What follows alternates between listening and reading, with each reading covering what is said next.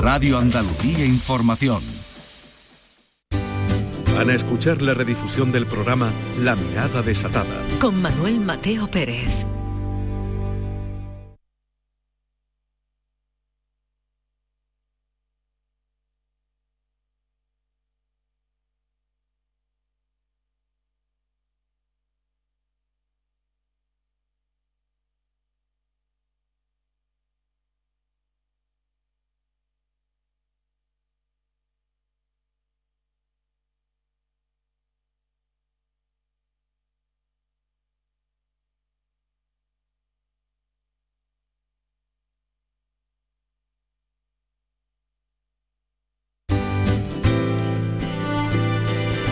La mirada desatada con Manuel Mateo Pérez en RAI, Radio Andalucía Información. Vida y trabajo son conceptos que para él van unidos, aunque prefiere que no estén mezclados. Le gusta saber que su lugar de trabajo está a unos pasos de la cama, del baño, de su sillón preferido. Quiere tener cerca los ordenadores donde escribe, o la mesa donde despacha, donde ordena los papeles, corrige y piensa. Quiere que estos lugares donde discurre buena parte de su vida estén próximos a la cocina, donde entra hacia mediodía para preparar el almuerzo. Quiere sentir que su sofisticado y voluminoso equipo de música, cuyas melodías lo acompañan a todas horas, suena al mismo tiempo en el estudio, en el salón, en el dormitorio, en los pasillos. Le gusta pasear la casa. No puede trabajar durante más de 15 minutos seguidos. Y llegado ese momento necesita levantarse y andar por el estudio. Cuando estira las piernas, es como si se estiraran a la vez sus pensamientos. Se desentumecen las ideas y se ensancha el ingenio con el que al cabo de unos cinco minutos, no más, habitualmente, vuelve a sentarse frente al ordenador para hundir las yemas de su dedo con destreza sobre las teclas que no mira. Tiene establecida una ruta de paseo en el salón donde está el estudio. El suelo es de mármol blanco, de losas rectangulares de un metro por 40 centímetros más o menos, colocadas de modo alterno, de modo que una empieza justo en la mitad de la otra. Cuando la santa imagina que está pisando las almenas de un castillo y que camina por el lado peligroso de la vida, donde a un lado está la seguridad del suelo y al otro el precipicio que le conduce al vacío. Porque algo de ese riesgo habita en todo cuanto escribe. Hay un lugar donde trabaja y otro lugar donde lee. Escribe por las mañanas y lee y edita por las tardes. Tiene una mesa grande que le sirve de despacho. Fue hecha a principios del pasado siglo con raíz de nogal y madera de haya. Y el sillón alemán donde lee es de la escuela de la Bauhaus. Necesita la luz que le indica con su inclinación y su color el momento del día. Es ordenado hasta la exageración disciplinado como sus antepasados alemanes y un maniático larvado desde la soledad. Vive solo y no quiere vivir con nadie. En cambio, necesita tener cerca a las personas a las que quiere. Le gusta hospedarlas en casa y que se sientan tan cómodas como él. Para ello aplica una regla estricta. Si yo antepongo la privacidad de mi vida a cualquier otra cuestión, esa privacidad debe de gozarla por igual mi invitado. Aquella es su casa y esta es la mía aunque nos abrigue un mismo techo, insiste. Necesita tener cerca un baño por tres motivos. Necesita lavarse las manos antes de escribir y eso ocurre al menos entre seis u ocho veces al cabo del día. La otra es la obligación de tener cerca una ducha, nunca un baño. El agua tiene para él un poder que trasciende su dimensión vinculada a la limpieza y la higiene. Es una suerte de estímulo, relajante, excitante a la vez. De hecho, se ducha al menos un par de veces al día. La tercera razón tiene que ver con la lógica solitaria y silenciosa necesidad de leer sentado. Los libros son su mayor tesoro y superan los 15.000. Hasta hace poco crecían en número. Pero fíjense, ya no. Hace unos días recibió de Nueva York una edición en lujo de Moby Dick, la novela de Herman Melville, en la que el capitán Ahab enloquece en la búsqueda del blanco leviatán. Era un libro tan hermoso que sintió temor de abrirlo, de pasar sus páginas, de rozarlo tan siquiera. Lo encerró en una caja de madera y esa misma tarde descargó en su iPad la novela que recordaba haber leído a los 15 años, un verano inolvidable, donde se creyó brumete del ballenero. Las estanterías de su casa habían caído en un silencioso letargo. Ya no se acercaba a ellas, pasaba de largo y los libros habían enmudecido al otro lado de su plomo.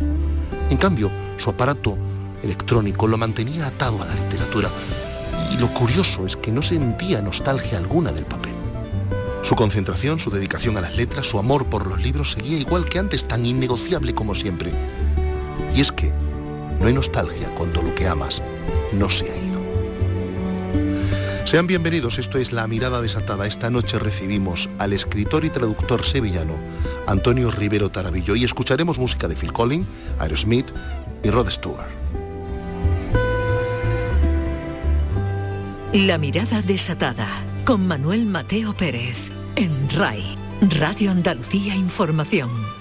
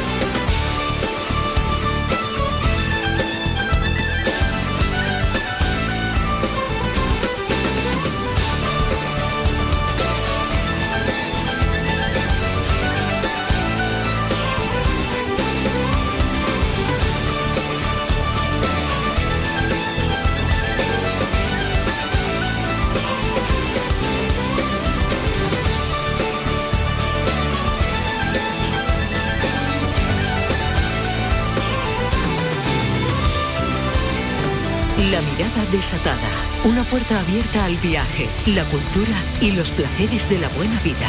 Con Manuel Mateo Pérez.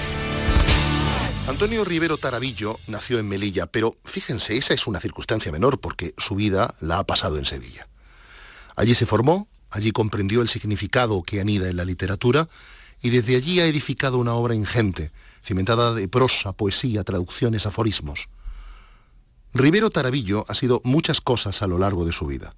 Director de revistas, asesor de la Feria del Libro de su ciudad, editor, caballero andante, autor, en fin, de libros que hoy conforman una ínsula de intelectualidad, rigor y compromiso. Es premio a la traducción literaria y su biografía de Luis Cernuda, que está editada en Tusquet, es un texto canónico que le valió el premio Comillas.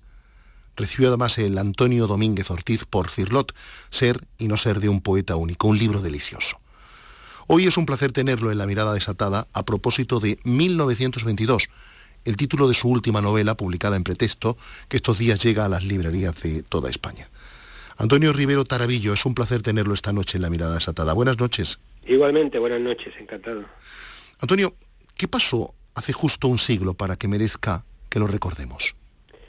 Bien, pues como se suele decir en otros ámbitos, eh, se produjo una tormenta perfecta en el sentido de que convergieron en el tiempo y también en el espacio, porque casi todo sucedió en París, aunque no todo ello, pues las grandes inteligencias de la literatura universal y en un proceso de renovación. Eh, por decirlo en dos pinceladas, pues bueno, eh, la literatura anglosajona comienza con la publicación de Ulises en, febrero, y termina con la publicación de La Tierra Baldía, que es el poema de, de Eliot, y estos son, digamos, pues los dos paréntesis que al principio y al final del año encierran un, año lleno de, riqueza, de novedad, de efervescencia. ¿Somos herederos de esos dos textos canónicos? Sí, lo, lo somos, incluso cuando alguien dice que no le interesan, etcétera, lo que no puede hacer es estar de espaldas a esa realidad. Tanto en la poesía por, los, eh, por la técnica que emplea, por, la forma de decir, esa especie de eh, absoluta mm, simultaneidad que emplea Eliot de la Tierra Baldía, como en Ulises, por las técnicas narrativas, esos engranajes tan perfectos de diferentes estilos que parodian, que se meten en la mente de los personajes, pues realmente mm, escribir después de espaldas a esto es un poquito, si no difícil, desde luego eh, temerario e incluso inconsciente. Antonio, ¿qué es 1922? ¿Qué es su novela? Pues mm, trata de contar de una forma eh, novedada, es decir, con diálogos, con descripciones, con todo aquello que aporta una riqueza superior al mero ensayo, lo que sucedió en aquel año. Yo conozco bien, porque los he traducido, he estudiado a la mayoría de, estos autores y entonces, pues bueno, Inicialmente pensé en hacer una narración, digamos que eh, fría, eh, ensayística, pero luego me di cuenta que aquí había un material que estaba pidiendo que el lector se metiera en las habitaciones en las que hablan, que deambulara por las calles que ellos recorren, que se metieran en toda esta vida que, que latía en París. De forma que lo he convertido en novela, como novela, pero con una documentación rigurosa y el lector puede saber, tiene, tiene la tranquilidad de que lo que se cuenta ahí es todo cierto, tal como sucedió, simplemente un poquito eh, tratado con los materiales de la ficción a efectos de que sea más legible. Fíjese, usted ha traducido, como decía, a los grandes maestros. Eh, eh, traducir es eh, entrar en su intimidad, es entrar en los pliegues de su cotidianidad, en, los, en, los, en el alambicado mundo de, su día a día? Sí, leer un nativo que lea una obra, por ejemplo, en inglés, que lea a Eliot o a, Joyce, pues lógicamente tiene una primera lectura mucho más accesible que un no nativo, por, por ducho que sea la lengua. Pero, sin embargo, quien tiene que traducir eh, se plantea dudas que el nativo no se plantea y tiene de algún modo que escarbar, tiene que mm, documentarse, tiene que plantearse cuestiones que eh, en una lectura más superficial quedan fuera. Entonces traducir es zambullirse hasta el fondo del texto y no quedarse en la superficie. Usted proponía hace unos días en una columna del Cultural dos modos de leer el Ulises de Joyce. Una, no hacerlo, y la segunda, leerla bien o leerla mal. Sí, bueno, vamos a ver. Ulises es una novela extensa que en su versión original supera las 700 páginas, casi 800, y va narrando en tantísimas páginas un día la vida de Dublín y de una serie de protagonistas. Y eso se puede leer, como de hecho está eh, impreso y encuadernado para que así se lea de principio a fin. Pero yo, al amante de la literatura, a quien quiera tener una lectura, digamos que hedónica, placentera, le diría que si se atasca, que se puede atascar perfectamente, pues hiciera catas, hiciera algo tan, tan andaluz, por otra parte, como las tapas, hiciera un tapeo, de manera que fuera eh, haciendo pruebas en diferentes partes y verá cómo eh, pues tiene sorpresas constantes, tiene formas de narrar que, mm, que, son muy novedosas y tiene digamos que una especie de catálogo de, de recursos, de formas que le pueden atraer mucho. Entonces yo sugeriría no atascarse, no hay por qué leerlo, pero si se va a empezar a leer, que se compruebe cómo va fluctuando y cambiando la forma de contar de Joyce, que es deliciosa. Y fíjese, eh, cuántas veces muchos escritores, incluso insignes y personas que usted y yo admiramos, eh, em, se han desligado completamente de ese libro. Cuántas preguntas le han hecho, ¿cuál ha sido el libro que no ha sido capaz de leer? Digo, el Ulises de Joyce, de Joyce contestan todos, ¿verdad? ¿Qué, qué, qué, qué, qué distancia, qué nos distancia de un texto tan, tan, por otro lado, tan hermoso y tan, y tan extraordinario como ese? Bien, son diferentes cosas. Por una parte, hay que tener en cuenta que Joyce escribe esto eh, en los años 20, principios, y se publica en el año 22, pero eh, realmente se está refiriendo a sucesos que acaecen en el Dublín de 1904. es decir, que ya hay una distancia mm, importante en el tiempo. Y por otra parte, claro, hay que ser de algún modo dublinés, además de aquella época, para eh, percibir muchas de las cosas que se cuentan ahí, las alusiones, el mundo referencial que hay. Entonces, claro, cuesta trabajo si no se conoce ese, ese escenario. Pero más allá de eso, el lenguaje, pues es un lenguaje muy trabajado a, Joyce. No le gustaba simplemente contar una historia, sino que esto fuera con un alarde enorme de verbales. Claro, muchas veces eh, el léxico, a la forma de hacer guiños, pues puede echar para atrás. Pero bueno, mm, hay también ediciones anotadas, hay, por otra parte, hoy en día Internet mm, permite encontrar muchas referencias y yo como una lectura, digamos que lenta, sosegada y disfrutable, pues la, la recomiendo. La mirada desatada un espacio semanal de radio dedicado a caminantes y almas necesitadas de la cultura que sana y la música que calma.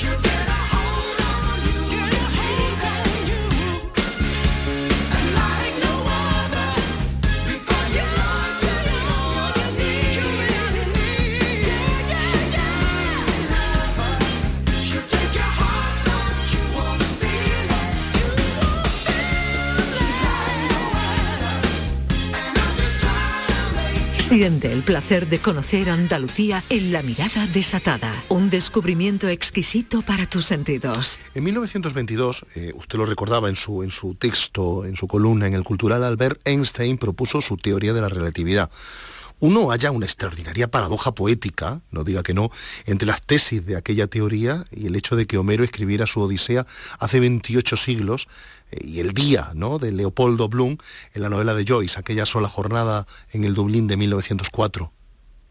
Sí, mm, realmente todos los tiempos están comunicados y de hecho esta, esta es la tesis que luego también aflora en la Tierra Baldía, es decir, en la Tierra Baldía se superponen historias pues de diferente procedencia y, época. Y, efectivamente, eh, Joyce lo que hace es trasladar a las peripecias de sus eh, protagonistas pues una especie de espejos, de correspondencias con los episodios de, la Odisea de Homero. Y esto hace que mm, veamos cómo lo que sucedió hace 28 siglos tenga también su correlato en lo que puede suceder pues a principios del siglo XX y que eh, al fin y al cabo, las eh, vicisitudes por las que pasamos los humanos pues son siempre parecidas. ¿No todas las lecturas son para todo el público, Antonio? No, todas afortunadamente no son para todo el público, al igual que pues hay diferentes posibilidades a la hora de, comer, de beber, de, de, disfrutar de paisajes. Hay personas que prefieren pues una playa cálida y tenderse bajo las palmeras y otras que prefieren el reto de las cumbres y la nieve. eso, eso es bueno sí que es verdad que lo que no se puede hacer es despachar con una especie de desprecio olímpico lo que tiene una calidad independientemente de que sea lo que a nosotros nos gusta. Es decir, Ulises es realmente una obra maestra del trabajo eh, literario, lingüístico, etcétera, y eso no se puede decir que es un tostón, puedes tú decir que no te gusta, pero porque tus características o tus inclinaciones pues no propenden a, que sea de tu agrado. Pero em, afortunadamente mm, no hay que leerlo porque no es obligatorio, pero por el contrario, quien se lanza a la literatura y a este libro en particular, pues debería hacerlo por, por gusto. Fíjese, además, efectivamente, es decir, el gusto es un criterio precario. Uno puede decir que Picasso no le gusta, pero realmente no sabe ni de lo que está hablando en el momento en el que dice eso. Ocurre también lo mismo con Joyce y sus Ulises. Sí, sí, sí, sin duda. Y además, cuanto más eh, sabemos de literatura, de lo que se estaba haciendo hasta entonces, de lo que se ha hecho después, de estas referencias que él emplea, contra qué se levanta, las obsesiones que tiene, pues todo esto enriquece. Y cualquier lugar, por ejemplo, al que visitemos, una ciudad, un país, si tenemos detrás un un conocimiento de lo que ha sido su historia, su literatura, todo lo que hace que esa ciudad sea eso y no otra cosa, no meras piedras, pues lógicamente enriquece la experiencia.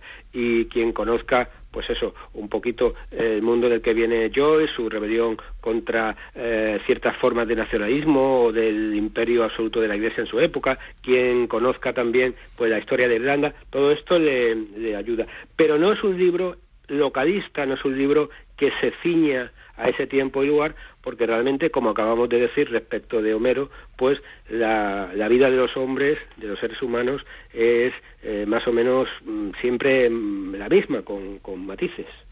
1922, su última novela editada en Pretextos, de Antonio Rivero eh, Tarabillo, eh, es una introspección hacia la vida de Joyce. yo me pregunto, después de tanto tiempo dedicado a traducirlo, a hurgar en su intimidad, a hurgar en su, en su forma de ser. ¿Qué ha aprendido usted del personaje? ¿Cómo era? Bien, pues fue alguien que no es inusual encontrarlo en el mundo de las artes, ya sea la literatura o la pintura, etcétera, que tuvo una vocación aplastante y se entregó a ella. Es de admirar que en un mundo, y el de hoy más incluso que el de su época, en el que parece que el rendimiento económico, la premura son cosas que nos deben eh, gobernar, que alguien se entregue en cuerpo y alma a su escritura porque entiende que es su verdadero cuerpo. Y en este sentido Joyce se entregó eh, a ello de forma absoluta. Es verdad que esto para las personas cercanas pues tiene una especie de peaje porque la familia tuvo que padecer de, algún modo esta, esta obsesión. También él tuvo que vivir un poco de ayuda de diferentes eh, patronos o personas que lo ayudaron, casi todas mujeres por otra parte, como la propia editora de, de Ulises, Silvia Beach, Y realmente, pues bueno, esto hace que sea una vida un tanto particular. Pero, por ejemplo, es admirable la entrega con la que se entregó primero a esta novela, a Ulises, y luego también a Finnegan's Wake, que es ya pues la última novela suya que publicó dos años antes de morir.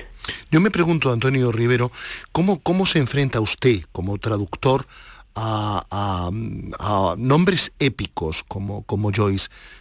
Cuando, cuando lee por primera vez en versión original, en inglés, sus textos, eh, transparentan la, la, la, la viveza, el brillo, la lucidez, el compromiso que después eh, somos capaces de leer en castellano en nuestro idioma?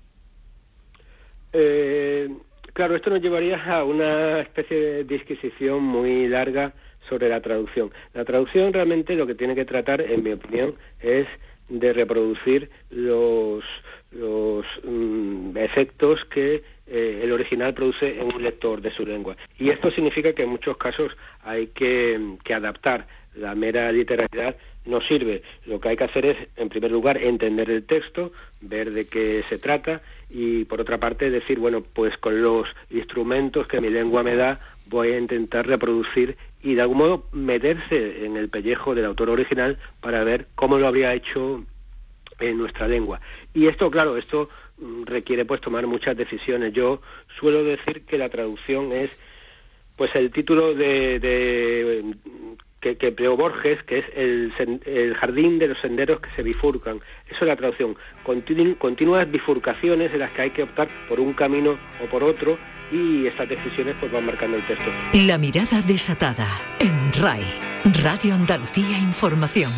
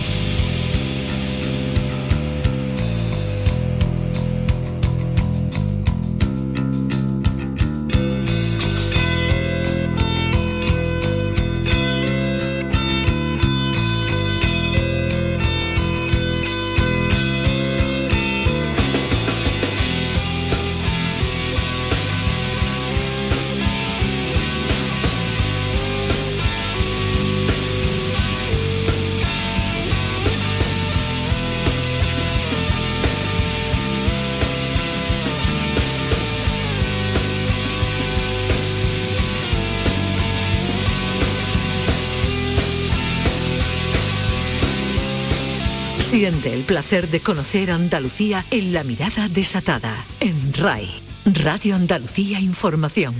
Octavio Paz, el escritor mexicano, el premio Nobel mexicano, consideraba que la traducción es un género literario.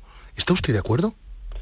Sí, en un tomo eh, exento sus traducciones, que luego se incorporó a su poesía eh, completa, y él lo consideraba una parte más obra. traductor, cuando es por otra parte escritor, pues de algún modo eh, alcanza, digamos que, una profundidad mayor y una especie de apropiación que dialoga con su creación propia.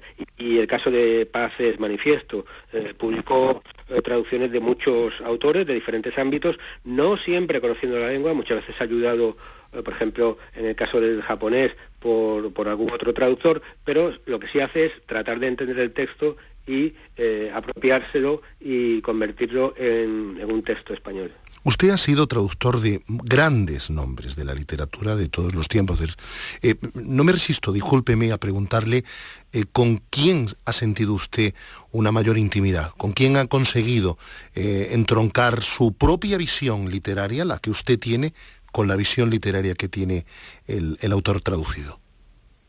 Pues yo diría que con alguien a quien dediqué muchos años y se dio la poesía completa en pretextos también hace varios años, que es Yates, William Butler Yates, paisano de Joyce. A mí el mundo céltico siempre de su bruma, su música, el paisaje, siempre me han interesado. Y Yates de algún modo representa todo esto y le dediqué bastantes años.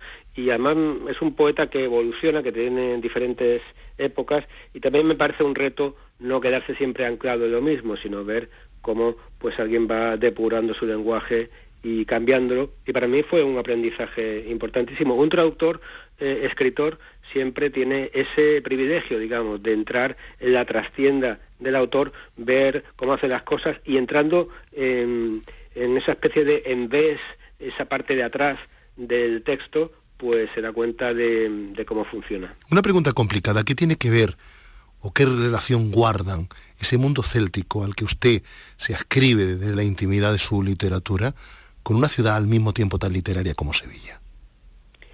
Bueno, pues eh, realmente mm, a simple vista son ah, mm, lugares antagónicas, distintos, tienen poco que ver, pero realmente eh, muchas veces también sirven como una especie de complementariedad. Es decir, un irlandés estaría deseando venir al sur de España, como de hecho hacen, venir a Sevilla, Andalucía, Málaga, eh, y lo que quieren es pues este sol, esta especie de, sensualidad meridional. Y en mi caso, sin prescindir de esto en absoluto, pero eh, también me gusta pues esa especie de contraste del mundo más frío, frío lo lo climatológico, que no lo humano, y esa especie de misterio, de niebla, de, cosas más ancestrales que, me, que, me, atraen. Yo creo que es importante siempre eh, saber que uno no es una tinta negra o una tinta blanca, sino que hay muchísimos grises y realmente encontrar que, no hay nadie para nadie y que en todo se pueden encontrar eh, riquezas. Usted nació en Melilla, pero al poco tiempo eh, eh, se trasladó con su familia a Sevilla. Eh, mm, me pregunto, ¿cómo fueron sus inicios literarios? ¿Cuándo sintió que su verdadera vocación iba por, el mundo de las letras? ¿Cómo fue su formación?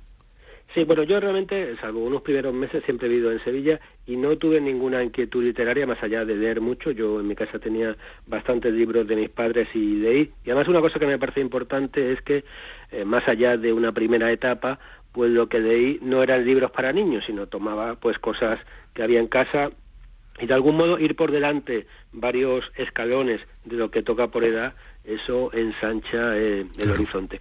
Y sí tuve un momento, digamos que de epifanía, que es una palabra muy de Joyce por otra parte, cuando eh, estudiando COU, eh, a los 17, 18 años, tuve que estudiar a Juan Ramón Jiménez en literatura española, me di cuenta de que ese era un poeta que realmente conectaba conmigo y que, tenía cosas muy, muy interesantes que, decir y yo como lector pues me sentía interpelado y recuerdo perfectamente el primer poema que escribí, que fue a esa edad, 17-18, cuando un poema de Juan Ramón me pareció una simpleza, una cosa, digamos, tonta, lo, lo digo así, que yo podía reproducir porque es tan fácil que eso lo hago hasta yo.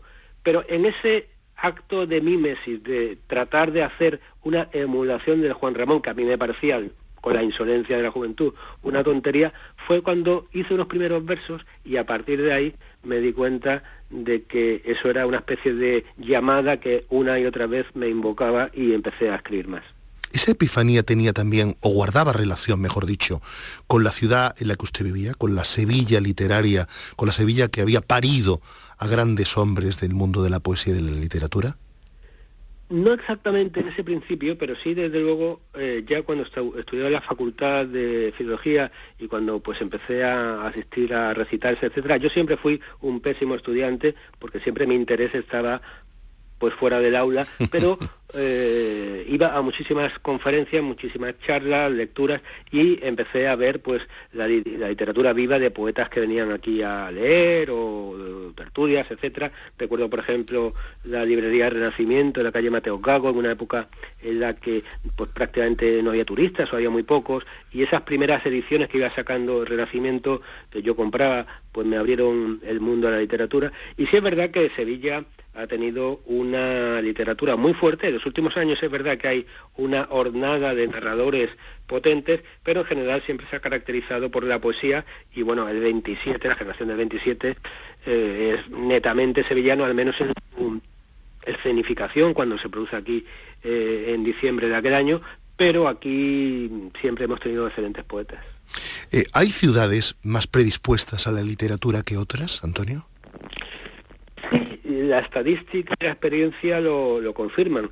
Eh, Andalucía tiene pues muchísima literatura desde también porque tenemos una historia muy prolongada y realmente en cualquier época podemos encontrar exponentes valiosos pero por ejemplo en la actualidad pues sí eh, yo creo que tenemos una especie de inclinación esto ya es una eh, investigación sociológica porque propende pero, pero la tenemos. Y luego hay pues lugares también fuera de nuestra geografía que tienen esta inclinación. Irlanda. Irlanda es un país que no tiene más allá de 5 millones y medio de habitantes o 6 en la actualidad.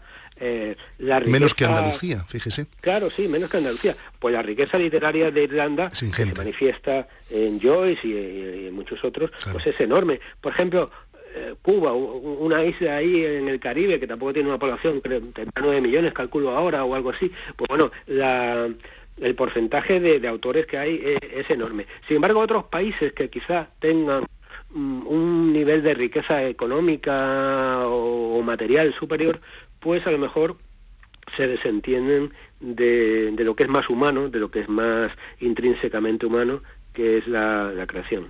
Fíjese, esta Sevilla suya, esa Sevilla intelectual, apolínea, literaria, es la que parió a uno de sus poetas favoritos, a Luis Cernuda.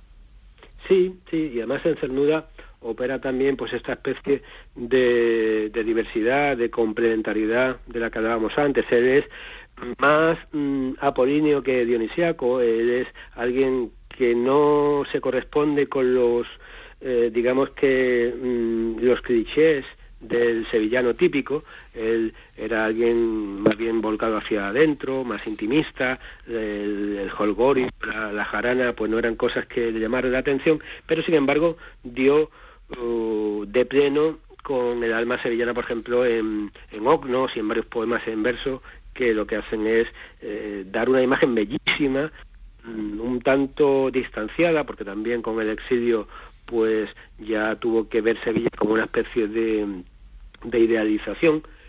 Pero sí, mm, Cernuda es un poeta que sin hacer folclore, sin hacer, digamos que lo más sencillo, pero eh, da la diana de una Sevilla que tiene mucha historia, como toda Andalucía, y que realmente en ese patio que aparece en Ognos, en la casa natal, el, el libro de Cernuda Ognos, que tiene pues este recogimiento, pues eso es lo que ha sido siempre la casa andaluza de Roma claro, Claro. Fíjese, Antonio Rivero Tarabillo, usted es autor de una de las biografías canónicas de Luis Cernuda. Yo disfruté, no lo imagina cuánto, leyéndola en Tusquet. ¿Qué pudo más en él? ¿La realidad o el deseo? Él mm, pudo, sobre todo el deseo, porque el deseo es la fuerza motriz que lo empujó, es eh, aquello que le daba sentido como hombre y la realidad aquello contra lo que se estrellaba. Pero es muy sintomática esa, esa dualidad, ese enfrentamiento de realidad contra deseo. Eh, si probablemente hubiera tenido solamente deseo y todo se le hubiera satisfecho y hubiera sido una vida sin complicaciones, pues no hubiera escrito. Lo importante es que de esas dos piedras que chocan, pues surge la chispa de, de la poesía de Cernuda. ¿Cernuda fue el más incomprendido? ¿El más enigmático? ¿El más complejo de los poetas del 27? Probablemente sí. Eh, Federico García Lorca también tenía sus sombras y aunque bajo una especie de capa eh, jovial, pues también tenía efectivamente una melancolía importante y tenía sus altibajos, pero Cernuda quizás sea de todo el 27 el que mejor representa, pues digamos que este eh, esta vida interna con, con, sus torturas, porque él mismo también muchas veces era su principal enemigo, tenía una personalidad que a veces le hacía romper con amistades y tender a, la reclusión, eh, tenía a veces ideas un poco eh, de, una susceptibilidad tal que a veces caía en la paranoia y a veces rompía con los amigos por estas cosas. Pero sí, Cernuda tuvo una vida interior muy llena de, claroscuros, pero lo importante es que, bueno, de ahí surge la poesía, porque la poesía por lo general no corre de aguas estancadas, sino porque ahí hay un movimiento, hay una especie de inconformismo que lleva a, la creación. En su biografía usted pone mucho el acento en los periodos del exilio de Luis Cernuda, Inglaterra, Estados Unidos, finalmente México. ¿Qué se perdió España? ¿Qué perdió la literatura española perdiendo a todos los grandes nombres de esa generación? Pues perdió una enormidad, eh, perdió muchísimos, muchísimos escritores que por otra parte ganaron las naciones americanas a, las que fueron. Eh, realmente México, cuando el presidente Cárdenas acoge a, los españoles, pues está haciendo ahí una obra estupenda porque por una parte ayuda a estas personas, pero por otra parte enriquece el panorama profesional y cultural de México a niveles pues enormes. Y España es verdad que quedaron eh, importantes autores y que muchas veces despachamos con dos brochazos groseros la poesía que quedó, porque hubo realmente mm, autores de gran valía. Lo importante es que también eh, reconozcamos que la mayoría de los que tenían una, una, mayor calidad y sobre todo en número, el, número es apabullante, pues tuvieron que, que ir y eso fue una pérdida, una, una rémora enorme para España. Eh, ¿Las generaciones posteriores consiguieron resarcir el vacío que había dejado la 27? Probablemente no, porque el 27 mm, supone en poesía, digamos que un momento eh, importantísimo en el que además eh, se está escribiendo una literatura de vanguardia que coincide con una poesía con otros acentos. Por ejemplo, en el 27 está, por una parte, la poesía, digamos que neopopular, que emplean Alberti o, Lorca, junto con la eclosión del surrealismo, que en 1922 también aparece cuando está a punto Bretón de lanzar el surrealismo en, Francia. Hay una especie de vanguardia y tradición que crea pues una especie de caldo de cultivo muy enriquecedor para la literatura. Y es verdad que después hemos tenido muchísimos poetas, muchísimos escritores de todo tipo, pero eh, en la historia, porque ya tenemos cierta experiencia detrás, pues hay momentos en los que se reúnen circunstancias que producen pues algo especial. Sucedió en el siglo de oro y no en vano, pues a la época del 27 y el principio del siglo XX se le llama la Edad de Plata. Antonio Rivero Tarabillo es un laborópata, es una persona que ha puesto en pie una obra ingente de literatura y de rigor. No me resisto a preguntarle por último, ¿en qué está, en qué está usted ahora trabajando? eh, en varias cosas simultáneamente, siempre tengo muchas cosas entre manos. Eso me temía. Sí, en este momento, ahora mismo, por raro que parezca, no estoy traduciendo porque estoy haciendo obra propia. Estoy, no voy a decir de quién, pero estoy inmerso en una biografía, estoy escribiendo una, biografía más y por otra parte saldrá em, a lo largo de este año un ensayo sobre el, cine de John Ford. Me gusta mucho John oh. Ford y saldrá ese ensayo. Y también, y ya con esto termino, aunque me dejo alguna cosa en el tintero, una, unas memorias de mi tiempo de, librero que ahí cuento un poquito los entresijos del mundo editorial. Estamos deseando leerlo. Antonio Rivero Tarabillo, poeta, traductor, escritor, eh, hombre de letras Desde la Sevilla Apolínea le mando un abrazo muy fuerte. Un abrazo, muchas gracias.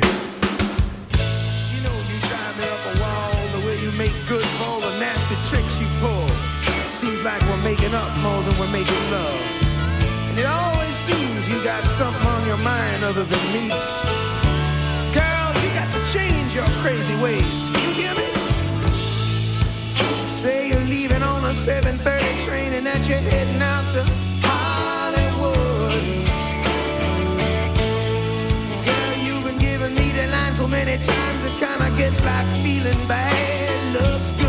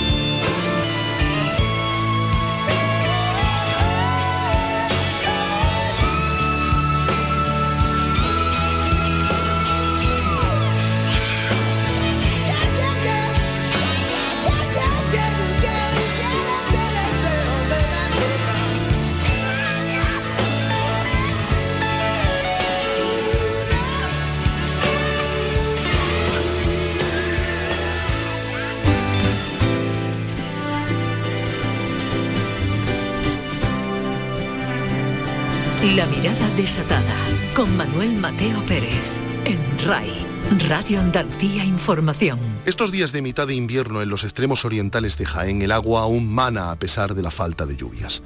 Cuando las aguas limpias se precipitan hasta un desfiladero cerrado y umbrío, perdido en la rugosidad de la Sierra de Cazorla, el Guadalquivir es apenas un hilo que corretea entre peñascos y que espera el caudal de otras fuentes para cobrar un mínimo aliento de vida.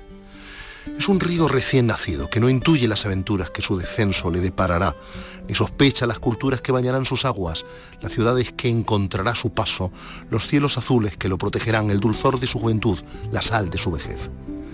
Cuando aún es un niño, el río Guadalquivir desciende con la ingenuidad del que acaba de descubrir la luz por primera vez. En sus primeras edades, el río mayor de Andalucía está protegido por las sierras de Cazorla, Segura y Las Villas, el mayor pulmón verde de España y uno de los espacios naturales protegidos más valiosos de Europa. El Guadalquivir abandona el parque tras descender por el puente de las Herrerías, alimentarse de la cascada de Linarejos y remansarse al fin en el pantano del Tranco. A partir de ahí, a un joven y bravío, el río traza una afilada curva de ballesta, como decía el poeta, que resquebraja en dos la sierra de las villas. Los pueblos que se advierten desde las colas y las orillas del pantano forman parte de un territorio vasto, arrugado, recóndito, donde hasta hace apenas unos años las nieves mantenían incomunicadas decenas de aldeas durante largas y frías semanas del invierno. A la Sierra de Segura el rey Fernando VI la declaró en 1748 provincia marítima. Por sus ríos estrechos y torrenciales bajaban los troncos largos de pino centenario, que una vez en la serenidad del Guadalquivir eran transportados hasta los astilleros sevillanos, donde su madera era tratada para la construcción de decenas de navíos que surcaron el Atlántico y atracaron a orillas de la América descubierta. V. Baeza, ciudades patrimonio mundial, protegen el Guadalquivir cuando el río se ha hecho adolescente se alzan frente a su valle, encaradas a las montañas azuladas de Sierra Mágina. Son dos de las ciudades más monumentales de la Alta Andalucía. Son hermanas y solo 8 kilómetros las separan. Representan el más vivo ejemplo del renacimiento español. Sus calles y plazas son un testimonio patrimonial del 16. Mientras Úbeda fue prototipo de la ciudad donde floreció la arquitectura privada y el poder civil, Baeza fue sede de una rica ingeniería pública, amparada por el clero, por una de las primeras universidades españolas. Jaén en árabe significa tierra de paso. Se diría que el Guadalquivir hace suya esa definición y en su caída hacia Córdoba resquebraja en dos la provincia olivarera que la vio nacer. Los olivos son, en el cauce alto y medio del río, un ejército que vela por la tranquilidad de las aguas.